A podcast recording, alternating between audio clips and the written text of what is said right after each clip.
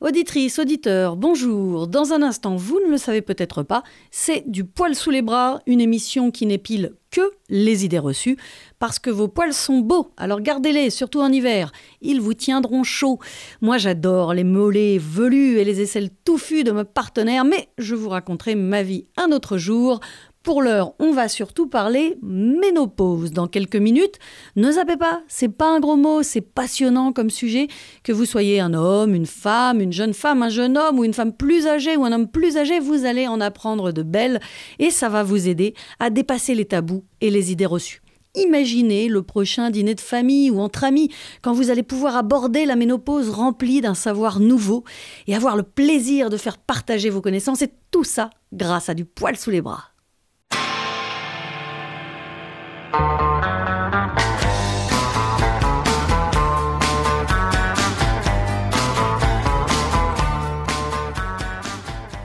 Moi, je suis ménopausée. Pas physiologiquement, non, j'ai encore mes règles, ce qui m'amuse moyennement, je dois le dire. Mais socialement, je suis ménopausée. Socialement, j'ai été éjectée du marché de la fécondité, mais surtout du marché de la bonne meuf, comme diraient des pentes. Out, fini, les hommes en ont décidé ainsi, et de nombreuses femmes ont intégré cette injonction. Passé 40 ans, une femme est une vieille peau déjà un peu morte et ne doit plus avoir d'enfants. C'est comme ça qu'en a décidé la culture française de la ménopause. C'est ainsi que les hommes, donc, ont décrété ce qu'une femme doit ou ne doit pas faire, ce qu'elle doit être et ce qu'elle ne sera plus jamais. Et pour s'assurer que tout le monde va gober le truc, on nous dit que c'est l'ordre naturel des choses, la nature, la science, la vraie vérité absolue et universelle tant qu'à faire. Ensuite, je vais avoir les seins qui tombent, entrer en dépression, perdre ma libido et devenir kleptomane ou pas. Pour remettre un peu d'ordre dans l'ordre des choses, tel que défini par les hommes, Cécile Charlap a écrit La fabrique de la ménopause aux éditions du CNRS.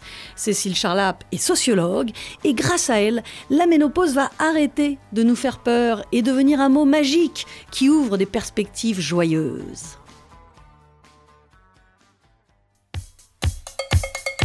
du poil sous les bras. La petite blanc dans du poil sous les bras. Bonjour, Cécile Charlap. Bonjour. Je le disais à l'instant, vous êtes euh, sociologue et vous avez écrit euh, La fabrique de la ménopause, qui est un livre qui fait suite à une thèse, une thèse en sociologie. Et justement, je, m'intéresse au fait que ce soit souvent des sociologues qui s'emparent de sujets qui pourraient faire l'objet de thèses de médecine et qui sont peu traités par euh, les médecins ou dans le domaine médical. Et souvent, il y a plus de richesse dans les thèses de sociologie. Alors voilà, comment vous expliquez euh, que ce soit des sociologues, en l'occurrence vous, qui s'intéressent à ce type de sujet?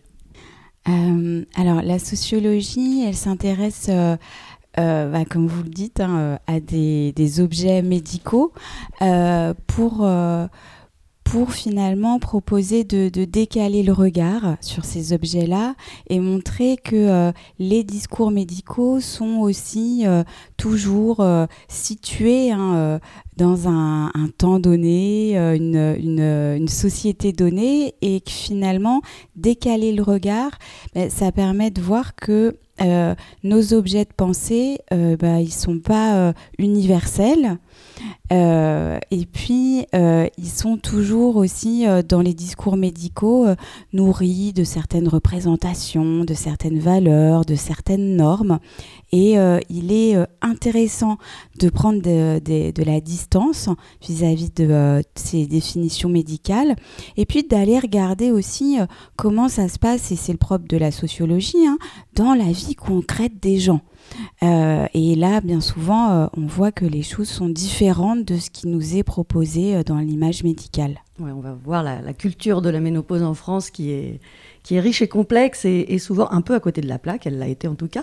Avant cela, la ménopause, ce dont on va parler pendant 40 minutes, c'est la cessation des menstruations si on veut faire simple. comment vous la définiriez? On peut s'arrêter à ça, dire voilà, la ménopause, c'est la cessation des menstruations? Alors la ménopause, c'est une catégorie euh, médicale qui n'existe pas dans, toutes les sociétés. C'est une catégorie médicale occidentale et qui renvoie euh, à euh, l'arrêt euh, des sécrétions ovariennes qui entraîne donc l'arrêt des menstruations et de la fécondité donc chez les femmes. Voilà, ça c'est pour la définition médicale. Et dans le livre, effectivement, vous allez beaucoup plus loin, vous creusez le sujet, vous, parlez notamment de la fin du travail d'invisibilisation du flux, c'est-à-dire plus que la fin des menstruations. Et là, je, vais vous citer, vous dites, voilà, même si nos sociétés dites avancées n'offrent plus le même éventail bien visible de croyances et d'interdits comportementaux touchant au sang des femmes, nous trouvons trace encore dans nos usages contemporains de l'idée de, ce danger que recèle le corps féminin. Donc ça, c'est Françoise Héritier que vous citez, mm. et vous le dites aujourd'hui encore, les menstruations doivent rester un flux caché. Une femme ne montre pas le sang de ses règles dans l'espace public et parfois même dans l'espace privé. Et c'est ça qu'il y a derrière les menstruations. C'est quelque chose s'arrête, mais quelque chose que de toute façon, il ne fallait pas montrer. Il ne fallait pas montrer, mais il fallait avoir pour être une femme. C'est ça qui est intéressant, cette articulation entre un flux qui fait devenir une femme et qu'on doit absolument avoir, mais en même temps qu'on doit absolument cacher. Et les femmes vivent avec cette contrainte de l'invisibilisation hein, des règles et du sang menstruel de manière euh, très forte jusqu'à la ménopause. Il y a une autre expression que vous utilisez dans le livre que j'aime beaucoup. Vous dites finalement la ménopause, c'est aussi une transformation du corps, mais une expérience sensible et incarnée.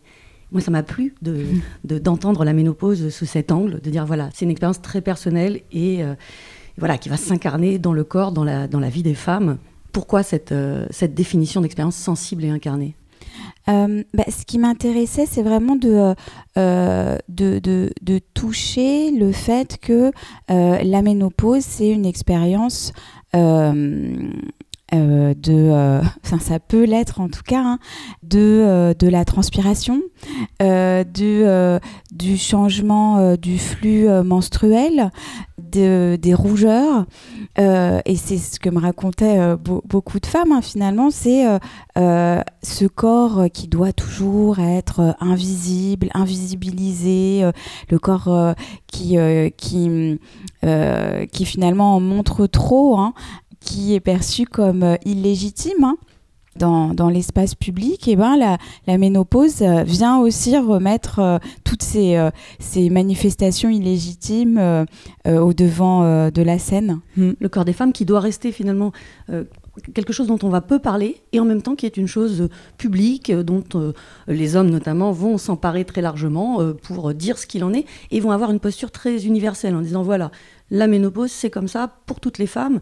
Et vous, tout votre travail de sociologue a été de déconstruire un peu ça, puisque vous avez interrogé de nombreuses femmes euh, pour, pour ce travail, en disant, mais non, voilà, il n'y a pas une posture euh, universelle, unique pour toutes les femmes. Ça va être à chaque fois une expérience euh, personnelle et qui peut être extrêmement différente selon qui la vit. Ouais, en fait, ce que je, donc je me suis intéressée au, à la manière dont les, les, discours médicaux définissent la ménopause et dans, les, dans les ouvrages que j'ai étudiés, eh bien voilà, la ménopause, elle est, elle est présentée comme un problème auquel il faut trouver euh, solution.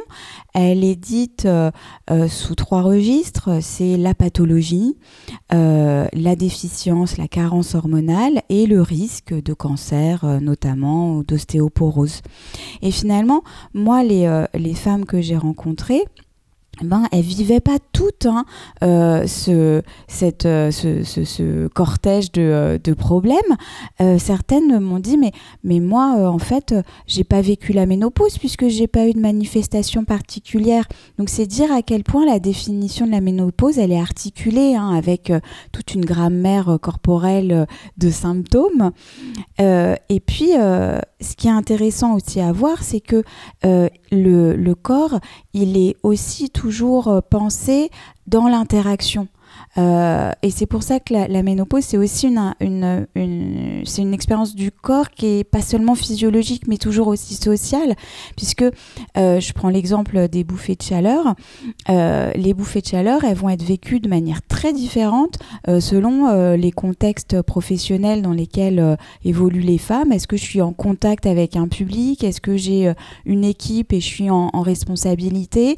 Et donc, bah, les bouffées de chaleur peuvent venir comme ça me, délégitimer parce que je suis dans des rapports de pouvoir ou de, présentation de soi. voilà, et, et, finalement, c'est moins les bouffées de chaleur en soi qui posent parfois problème que leur place dans les interactions. Vous pointez des différences notamment entre des milieux ruraux où, la, vision qu'on a de la ménopause est peut-être plus acceptée, en tout cas des bouffées de chaleur, et des femmes plus urbaines ou dans des catégories sociales dans lesquelles on ne parle pas de ménopause et du coup il faut absolument euh, cacher euh, tous les symptômes qui seraient associés. Ça, vous avez noté cette différence euh, selon les, classes sociales, du coup, selon les, et les lieux de vie. Oui, ça c'était euh, c'était assez intéressant à voir hein, que euh, les, euh, les, milieux sociaux, les professions et les lieux de résidence eh ben, vont jouer sur la manière dont, dont est dite ou pas la ménopause, dont elle est, elle est vécue. Et je prends l'exemple effectivement des, des, bouffées de chaleur. Et ça, ça va avoir des, des conséquences sur eh ben, les traitements qu'on prend à la ménopause avec des traitements hormonaux qui sont plus utilisés hein, par euh, des femmes urbaines, euh, euh, cadres dans des, grandes institutions, puisque les, les, traitements hormonaux vont permettre de, d'effacer en fait les signes corporels de la ménopause et notamment les, les bouffées de chaleur et de retrouver un corps performant et légitime. Alors les bouffées de chaleur, c'est un des symptômes qui peut apparaître euh, évidemment à l'arrivée de la ménopause. Mais faisons un petit retour en arrière. C'est vrai qu'il n'y a pas si longtemps, euh, alors au 19e siècle et même encore euh, durant le 20e, il y a eu tout un tas de, maladies ou de symptômes qu'on associe à la ménopause et il y a eu des, choses les plus farfelues qui ont été écrites, souvent voire toujours par des hommes qui pensaient avoir tout compris à la ménopause. Et je, cite un extrait du livre. Et, alors c'était euh, Gardanne, de Gardanne, un, médecin, euh, et il écrit les maladies qui affligent les femmes à l'âge critique sont si nombreuses. Et alors, il, explique que ce qui découle de la ménopause peuvent être fièvre, inflammation, maladie des articulations, furoncle, ophtalmie, angine, pharyngite, ulcère, cancer, apoplexie sanguine, vomissement, douleur de tête, hépatite. Enfin, il y a à peu près toute la liste des maladies. Euh, ça va jusqu'à l'épilepsie, l'hystérie, la paralysie. Et quand on lit le livre et qu'on voit ce qui a été écrit il n'y a pas si longtemps, on se dit, ah oui, il y a quand même eu un, gros lâchage euh, chez les hommes. Il y a des endroits du livre où on dit que ça rendait euh, kleptomane, euh, homosexuel. Enfin tout y est absolument passé. Comment on peut expliquer qu'il y a eu à ce point un, oui, un espèce de, lâchage sur la ménopause en disant, euh, voilà, c'est en fait, les femmes vont, vont souffrir d'à peu près tout ce qui peut exister euh, à cet âge. Quoi. Je, crois que c'est là où euh, on voit que les discours médicaux ne sont pas un décalque de la nature et de, la réalité avec un grand R, mais voilà, toujours, toujours aussi nourris de représentations, de normes. Je pense, je pense aussi au fait qu'au au milieu du, du 18e, euh, du 19e, pardon, euh, les, médecins euh, recommandent aux femmes à la ménopause de ne pas faire de vélo ou de ne pas prendre le train parce que voilà, ça viendrait comme ça accentuer des, problèmes. Donc on voit bien que les, préoccupations d'une époque, elles sont aussi, elles nourrissent hein, les discours médicaux. Euh, et puis, euh, pour euh, reparler de, Charles de Gardanne, hein, donc c'est lui qui invente le terme de ménopause en 1821. on est à une époque où on pense le corps non pas à partir des hormones, mais à partir des humeurs. Et on explique la ménopause comme le fait que les femmes, en vieillissant, eh ben, n'ont plus assez de force pour expulser le sang donc euh, menstruelle.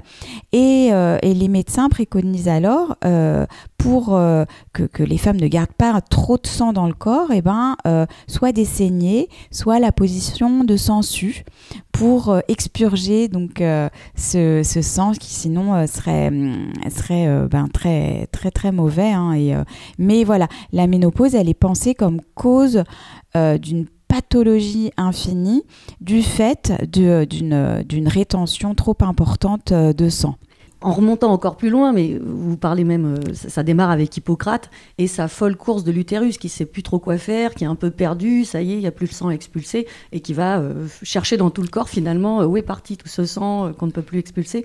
Bon, ça, a quand même un petit peu évolué. Vous parliez de la, théorie des humeurs. C'est début 20e qu'on est passé à la théorie des hormones pour mmh. expliquer la mmh. ménopause. Il y a quand même quelque chose qui m'a beaucoup fait rire euh, aussi à propos de comment euh, vivre une bonne ménopause ou une mauvaise ménopause.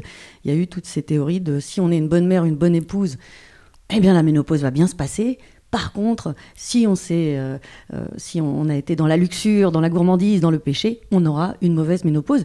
On, en revient à ça, c'est-à-dire que c'est les mœurs de l'époque, l'ordre social de l'époque, les normes de l'époque qui vont complètement influer, médecins plus ou moins médecins en tout cas, mm. des personnes qui vont euh, mm. expliquer comment se passe la ménopause.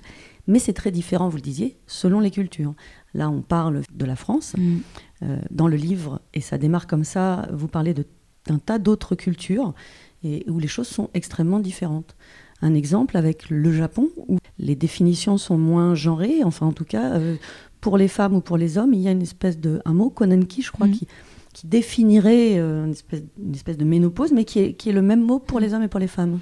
Oui, euh, en fait, c'est euh, Margaret Locke, hein, c'est une anthropologue donc, qui a travaillé sur cette question de la ménopause dans, le Japon d'avant les années 90 et qui montre que la notion de ménopause telle que nous on l'entend en Occident n'existait pas. Donc, euh, au Japon et euh, que euh, la cessation des menstruations et de la fécondité, c'est une question qui s'intègre effectivement dans un, terme plus vaste, donc Konenki, qui, qui comprend le, vieillissement en général et donc aussi bien la, cessation des règles et de la fécondité que le blanchiment des cheveux ou le raidissement du corps.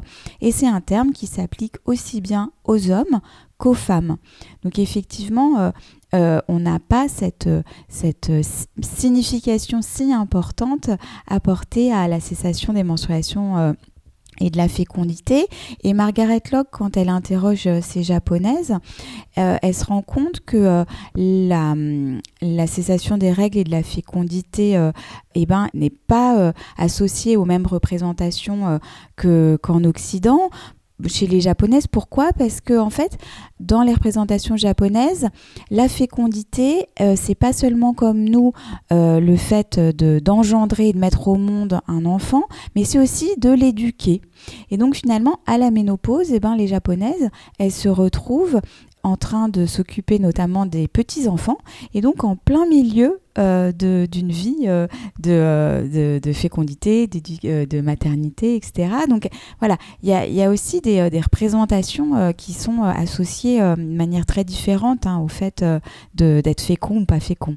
Et la culture de la ménopause est évidemment extrêmement liée à, à, la culture des règles en général.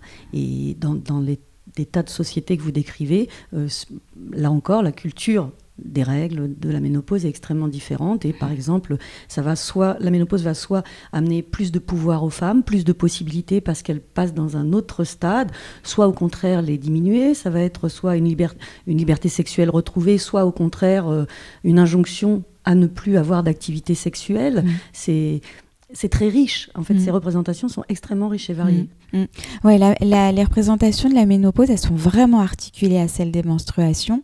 Et effectivement, un des, euh, il y a pas mal d'anthropologues qui montrent que ben, dans, dans des, euh, des, sociétés où euh, les, le, les menstruations sont associées à des tabous très forts, eh bien, la ménopause, c'est le moment où, euh, je pense chez les Barouillas de Nouvelle-Guinée, où les femmes, elles peuvent endosser hein, des, des, rôles de pouvoir religieux ou politiques euh, c'est euh, aussi le moment où euh, certaines professions s'ouvrent à elles. Je pense aux professions d'accoucheuse. Et puis, dans d'autres sociétés, c'est même un moment où les femmes sont perçues comme devenant comme des hommes. Et voilà, elles peuvent s'arroger des comportements qui leur sont interdits quand elles sont menstruées et qui sont des comportements masculins. Du poil sous les bras. Et comme d'habitude dans cette émission, j'aime bien demander à mon invité quel est son rapport au poil, qu'est-ce qu'elle pense de ses poils ou des poils des autres, comment, comment elle vit sa pilosité? Qu'est-ce que je pense des poils sous les bras? Alors moi, mes poils, je les garde un peu pas tout le temps parce que euh, en été, euh, je trouve ça difficile de laisser par exemple les poils sous les bras. Donc je, crois que j'oscille entre euh, ce regard social que j'ai intériorisé et, euh, euh, ce, désir de ne pas, euh, répondre aux, injonctions de, euh, dépilation. La pilosité, c'est euh, une question euh, qui m'interpelle beaucoup parce que je, m'intéresse au corps et que je, pense que, euh, comme dit euh, Judith Butler, euh, Bodies that matter, c'est corps qui compte. Je suis toujours extrêmement interloquée du fait que ce qu'on va trouver beau sur une jambe ou un bras d'homme, on va le trouver laid sur une jambe ou un bras de femme. Et voilà, la, manière dont, euh, dont, dont nos, regards sont pris dans des normes me stupéfait sur cette question euh, des poils. Et euh, ces, normes de dépilation pour les femmes, pour moi, elles s'inscrivent complètement sur un continuum des violences faites au corps. That's it. oh là là là là. Oh, c'est pas possible. Oh non, mais donnez-moi un ventilateur là. Oh, je sens monter une chaleur. Du petit orteil jusqu'aux cheveux là. Je... sens en moi monter le feu. Déjà ma peau partout ruisselle. Tout se ramollit. Même ma cervelle. Ah non, mais quelle est cette bouffée perfide m'envahit, mais. Oh là C'est torride Waouh. Vapeur, vapeur.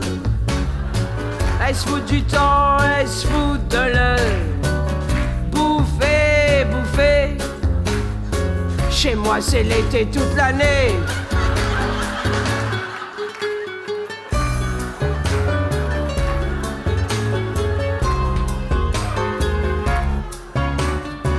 C'est le tango de la ménopause. Le début de l'ostéoporose. Tu comprends pas, bien que je t'explique. La vie d'une femme, c'est biologique. Nous ne vieillirons pas ensemble. Ne m'en veux pas, moi-même j'en tremble. J'aurai plus jamais de menstru.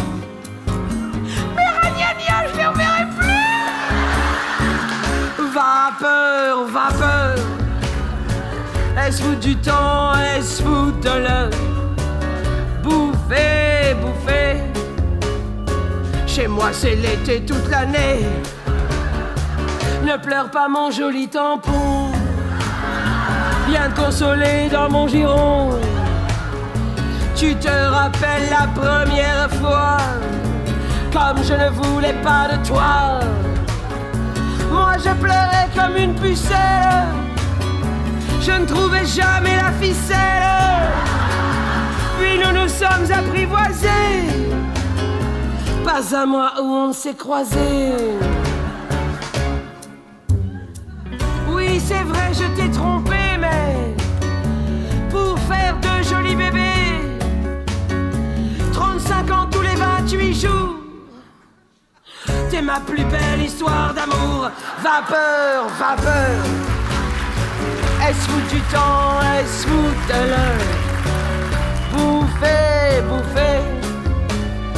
Chez moi, c'est l'été toute l'année. Allez, caca Vapeur. Oui Est-ce vous du temps, est-ce vous de l'heure? Bouffer Chez nous, c'est l'été toute l'année. Que chez Picard, je vais m'installer.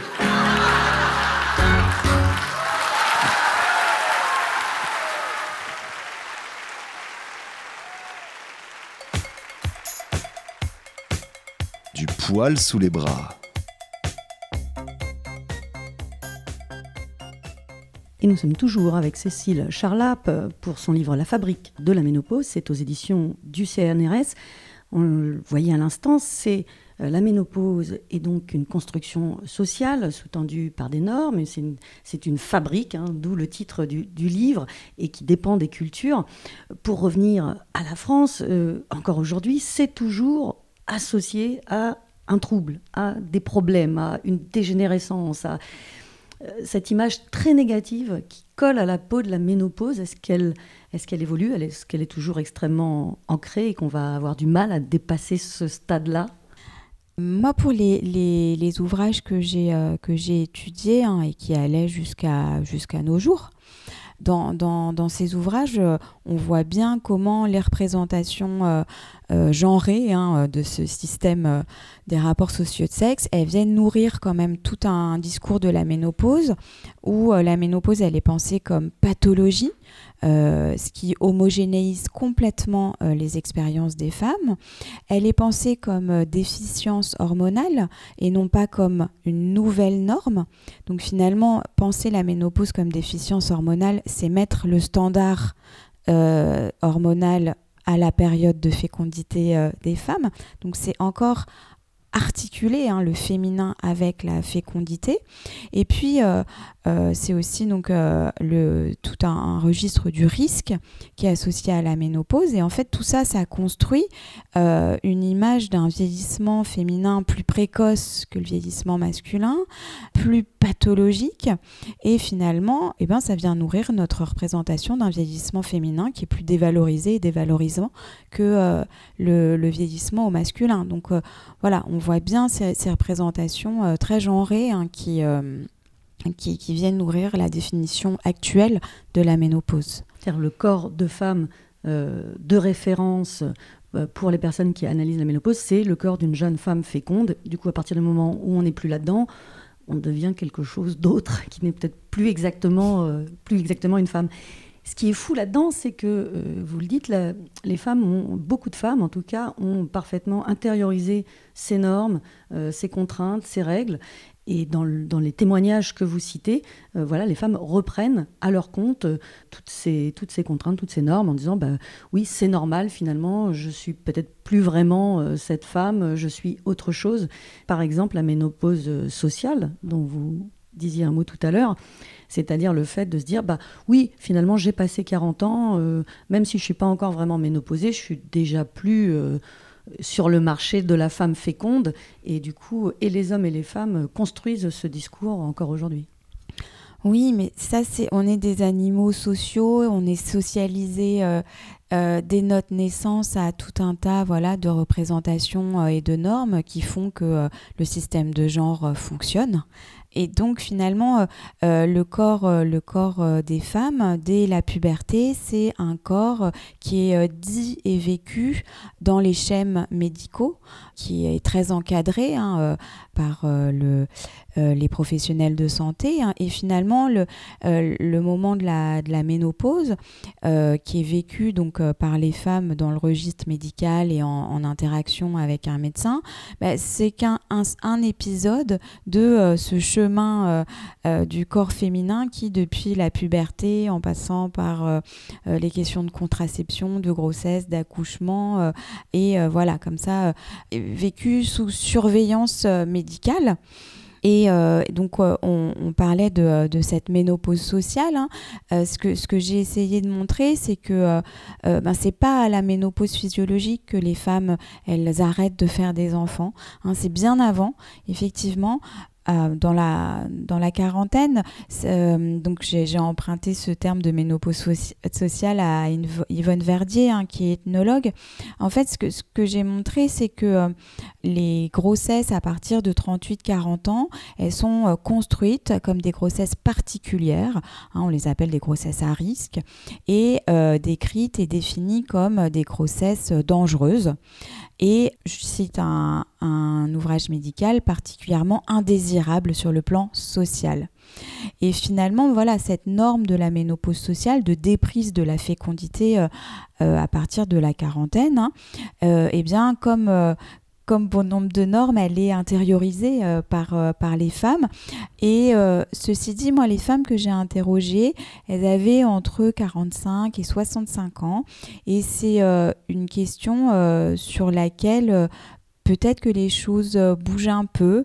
Et c'est rigolo parce que justement, vous parlez de ces, de vous donner des exemples de femmes qui ont accouché après 40 ans, ou en tout cas dans ces âges-là. Et à la fois, c'est quelque chose qui devrait être un interdit, et à la fois les femmes qui transgressent ces règles non écrites, mais acceptées finalement par toutes et tous, de dire non, après 40 ans, c'est dangereux. Et elles deviennent des femmes un peu exceptionnelles. Il faut qu'elles se présentent comme exceptionnelles, comme étant hors norme, euh, pour qu'on accepte qu'elles transgressent la norme. Et voilà, c'est la seule façon qu'on nous accepte socialement pour une grossesse tardive c'est de la faire passer pour quelque chose d'hors norme, d'un petit peu exceptionnel. Ouais, en fait, ce que, ce que j'ai fait, c'est que j'ai regardé comment les, euh, les grossesses euh, des stars étaient, euh, étaient dites et montrées dans, dans, les médias. Et ce que j'ai remarqué, c'est que voilà, pour, pour ces, ces personnes qui, qui avaient des enfants vers 44, 46, 48 ans, ce, qui était, ce qui était important dans les interviews dans les magazines, c'était à, la, fois euh, de qu'elles disent bien que euh, que c'était qu'elles avaient voilà fait quelque chose de particulier, mais surtout il fallait qu'elles se justifient. Euh, et ce qui est très intéressant, c'est si on met ça en miroir des paternités tardives, eh bien, quand les hommes font des enfants à 60, 70 ans, etc., eh bien, leur âge est jamais posé comme euh, euh, à questionner et euh, la question de la justification voilà n'intervient jamais. Donc on a là on retrouve hein, ce, ces représentations ces représentations genrées où les femmes en quelque sorte doivent toujours se justifier de l'usage de leur corps alors vous parlez du, du, cas par exemple de, de, la femme de Mike Jagger, je ne sais plus son nom, Madame Jagger et sa fille qui sont enceintes en même temps ce qui a fait évidemment euh, jaser. Et il y a une notion intéressante, c'est la transmission du potentiel génésique. Et vous dites ça. En fait, il, faut, il ne faut pas aller contre ce qui serait l'ordre normal des générations. Et donc, mère-fille ne peuvent pas euh, accoucher, être enceinte en même temps, puisqu'il faut qu'il y ait euh, voilà, un espèce d'ordre, d'abord la mère, et puis ensuite la fille, et donc plus la mère. Cet ordre normal des générations, c'est encore quelque chose de, très présent, euh, même dans la culture euh, française ou occidentale. Ah oui, ah oui, oui, Le, fait de, de, ne pas troubler hein, cet ordre des choses, c'est effectivement très présent chez nous. Et, et ce qui est intéressant à voir, c'est que c'est pas le cas partout. Moi, j'ai euh, une de mes enquêtées qui, euh, venait euh, du Pakistan de manière très récente hein, et qui me disait mais chez moi c'est normal que la mère et la fille soient enceintes en même temps. Donc voilà, on, voit comment l'ordre moral est finalement si évident pour chaque société et différent de l'une à l'autre pour revenir à cette euh, notion de maladie, parce que c'est comme ça qu'est présentée, et d'ailleurs, elle a été, euh, la ménopause a été pathologisée officiellement, vous le dites, euh, dans les années 70. Donc voilà, on nous dit c'est une maladie, ce qui, est, ce, qui, ce qui fait très bizarre à des femmes qui n'ont pas l'impression d'être malades et qui se disent bah, finalement j'ai raté un truc, j'ai raté ma ménopause, j'ai pas, j'ai pas ces symptômes, cette maladie. Mais grosso modo quand même, la plupart des femmes vont tout de suite aller consulter, se retourner vers le corps médical à cette période de la ménopause parce que en fait le discours nous dit c'est une maladie. Voilà, donc attention, surveillance, contrôle du corps des femmes, injonction euh, à suivre euh, euh, certains processus. voilà, ça, on est, on est vraiment dans un processus médical en France quand on a la ménopause, qu'on en ait besoin ou pas finalement. Mm. Oui, la, ménopause, elle a été indexée hein, dans l'index mondial des, des maladies de l'OMS dans les années 70. Euh, et, euh, effectivement, c'est euh, une, expérience qui, se vit dans le cadre médical. Et, en quelque sorte, les, les, les, médecins, donc moi, toutes les femmes que j'ai rencontrées, elles ont parlé de la ménopause avec un médecin. Alors, c'était pas forcément l'objet de la consultation, mais en tout cas, ça a été discuté. Et, et, et les médecins, en quelque sorte, vont apprendre aux femmes à être euh, ménopausées, c'est-à-dire leur délivrer une certaine grille de lecture des symptômes euh, euh, corporels et des attitudes à, adopter face à ces symptômes. Je me souviens d'une enquêtée, euh, qui avait même euh, sur, euh, sur les préconisations de son médecin un cahier dans, lesquels, dans lequel elle, elle inscrivait quand est-ce qu'arrivaient ces bouffées de chaleur, combien de temps est-ce qu'elles duraient, à quelle heure de la journée, etc. Donc elle avait tenu un, cahier de bouffées de chaleur sur, sur les conseils de son médecin. Et vous le dites, quand elles vont voir le médecin, ces femmes, il y a soit congruence avec ce que pense le médecin, et là ça se passe bien, soit au contraire la femme va raconter son expérience, donc son vécu, son savoir expérientiel sur ce qu'elle vit. Et euh, si le médecin finalement a une toute autre idée de la chose, euh, ça va poser problème. Mais c'est une relation particulière d'aller voir le médecin dans ces conditions, parce que finalement les femmes, elles, elles savent ce qu'elles vivent. Et Mm, du coup, elles mm. attendent de- plutôt euh, confirmation et soutien de la part du médecin. Ouais, ça, vraiment le, rapport au médecin, il est, très important dans, l'expérience de la ménopause.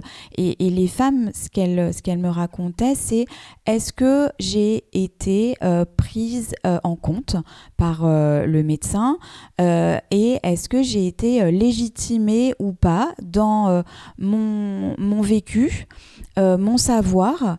Euh, et ça, c'est euh, c'est un point qui, qui joue beaucoup euh, dans, dans euh, l'expérience euh, de la ménopause avec des femmes qui me disaient voilà moi euh, j'avais pris euh, la pilule toute ma vie j'avais pas envie d'un traitement hormonal parce que ça me faisait peur et je me suis fait imposer un traitement euh, hormonal par euh, euh, mon médecin euh, ou bien au, au contraire euh, moi je voulais un traitement hormonal parce que les bouffées de chaleur c'était plus possible et le, le médecin n'a pas voulu.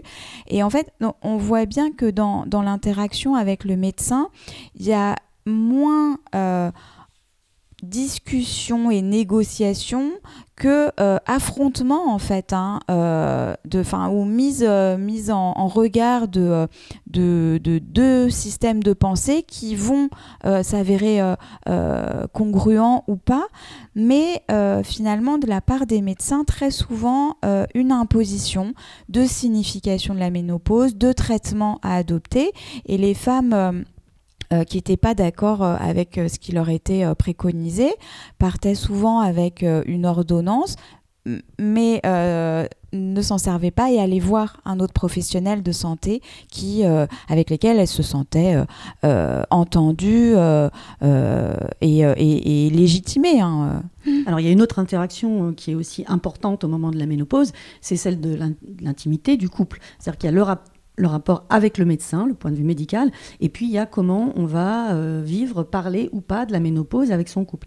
Et là, on retrouve aussi euh, euh, la façon dont on parle de la ménopause dans la société en général, c'est-à-dire, et vous le dites, en fait la ménopause, on en parle soit sous l'angle de l'humour, soit sous l'angle de l'injure. C'est-à-dire qu'on a énormément de mal à parler de ces sujets-là, juste très simplement.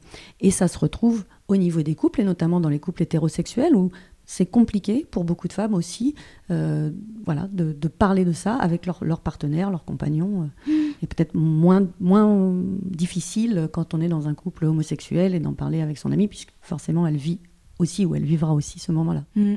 Alors moi j'ai euh, rencontré euh, euh, des femmes qui étaient en couple hétérosexuel pour la plupart et c'est vrai que j'ai pas pu j'ai pas pu interroger hein, ce qui se passe dans un couple homosexuel donc voilà ce que ce que je raconte c'est effectivement quand il y a couple entre un, homme et une femme et en fait, les réactions du conjoint à la ménopause vont beaucoup jouer sur la manière dont euh, euh, les femmes euh, la vivent.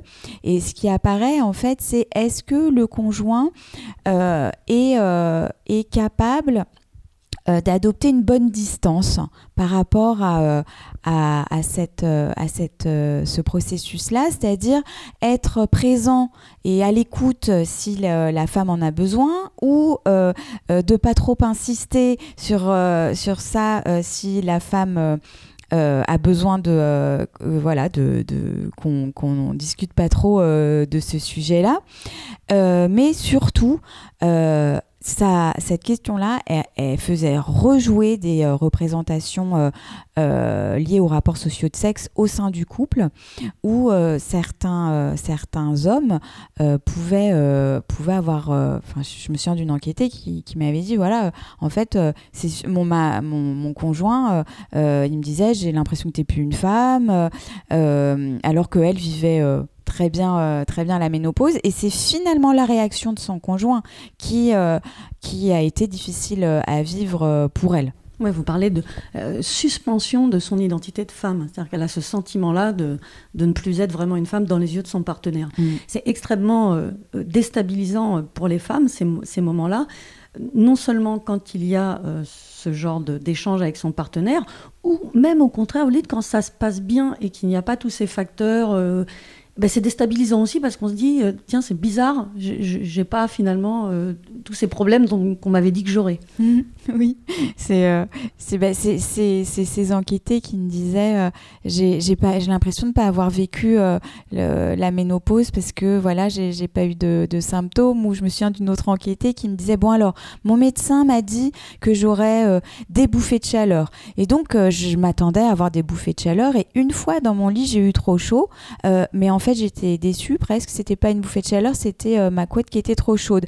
Euh, on- les femmes sont tellement euh, finalement on, leur apprend tellement que ça va être toute une série de problèmes qu'elles ne peuvent elles ne vivent la ménopause qu'à travers ce filtre là et, sont presque déçues de voilà de de pas avoir de pas avoir connu tout ça Oui, il y a un discours euh, donc euh, euh, pathologisant et, vous le dites, homogénéisant, c'est-à-dire qu'on doit toutes avoir les mêmes problèmes, que finalement, quand on les a pas, on est limite un petit peu déçu. Le, livre, finalement, moi, je me suis dit, ah, c'est bien, il va, il va nous, aider à arrêter avec cette espèce d'obsolescence programmée du corps des femmes, où finalement, on nous dit, ça va être une catastrophe. Et il retourne un petit peu ce stigmate. Enfin, il est, il est. Moi, depuis, je me dis, ah, c'est bien, ma ménopause, ça va être finalement un moment euh, joyeux, un moment de liberté sexuelle, un moment euh, finalement de, oui, de libération euh, des contraintes. C'est, un peu ça, au, final de, tout ce travail que, que vous avez ressenti, que finalement la ménopause, voilà, ça pouvait aussi être vécu et, et que le discours qu'il fallait amener aux femmes, c'est oh, en fait, ça peut être bien, ça peut être un bon moment aussi de votre vie et c'est sûrement pas la fin, la fin de tout.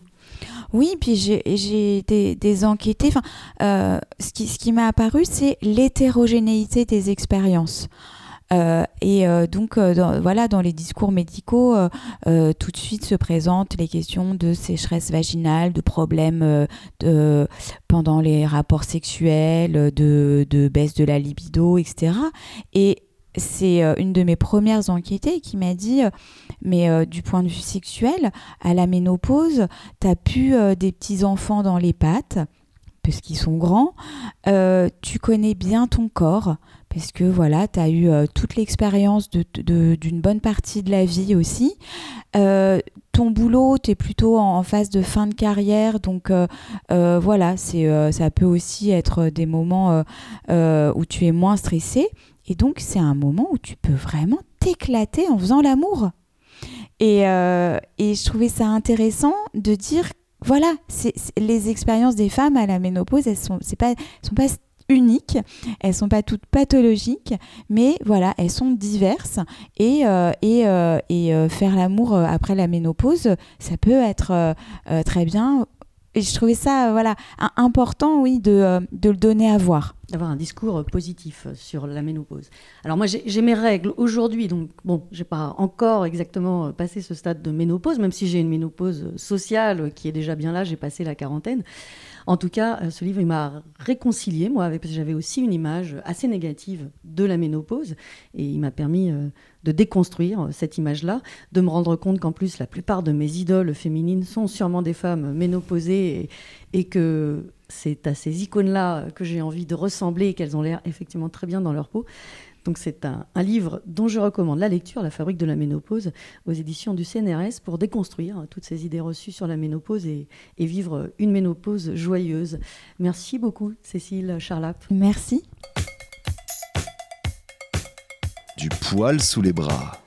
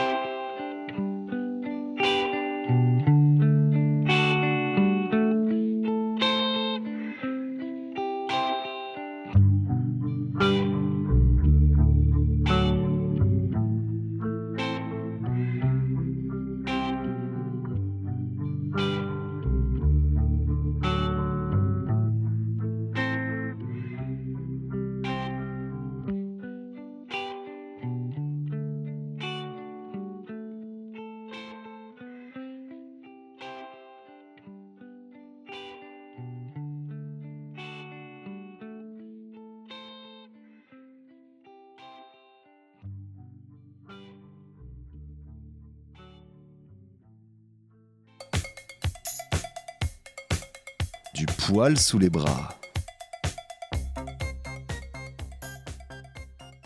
Et voilà, c'est déjà fini du poil sous les bras, mais vous inquiétez pas, ça reprend le mois prochain. Et d'ici là, on peut se retrouver sur SoundCloud, en réécoute, en podcast, sur iTunes et sur les sites des radios partenaires.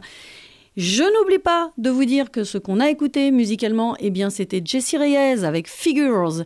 Jessie Reyes qui est canadienne et qui dépote et que j'aime beaucoup.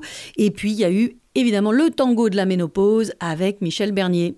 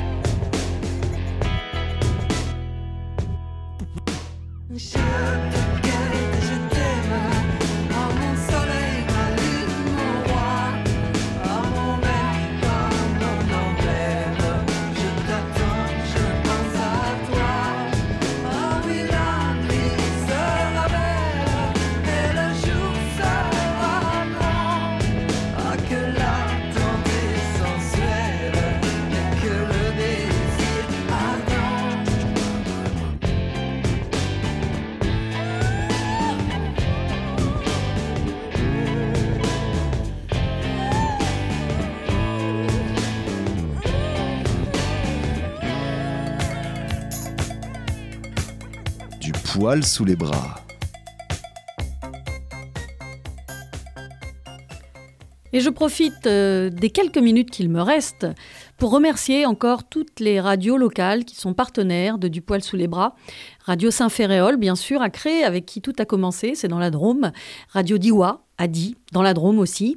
Et puis Radio Grenouille à Marseille, HDR euh, à Rouen, Radio Campus à Clermont-Ferrand, Radio Primitive à Reims, Divergence à Montpellier Évasion dans le Finistère, Fréquence Paris pluriel à Paris avec les copines des oreilles loin du front, et puis une petite dernière, Entre deux mers à Sauveterre, c'est en Gironde, et bien sûr aussi Radio Panique à Bruxelles et Radio Ara au Luxembourg, puisque Du poil sous les bras est presque diffusé à l'international finalement.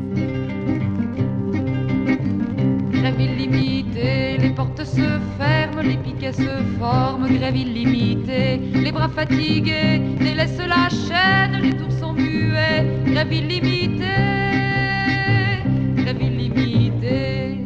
Quand elle monte des usines, la colère, la colère, quand elle monte des usines, la colère, à la voix des machines, ce n'est qu'un début s'immobilise, on parle de crise, On marche beaucoup, Paris sans essence, dialogue partout, ce n'est qu'un début, ce n'est qu'un début. Quand elle marche dans la rue, la colère, la colère. Quand elle marche dans la rue, la colère n'a que ses points nus. La révolution, le mot est lâché en plein mois de mai. La révolution, entre les pavés, des fleurs vont pousser pour tous ceux qui font la révolution. La révolution, quand elle unit des camarades, la colère, la colère. Quand elle unit des camarades,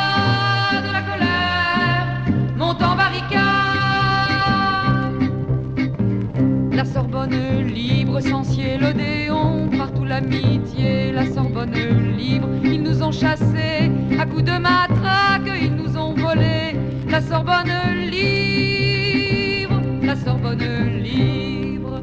Quand on baillonne la colère, la colère, la colère, quand on baillonne la colère, elle fait le tour de la terre.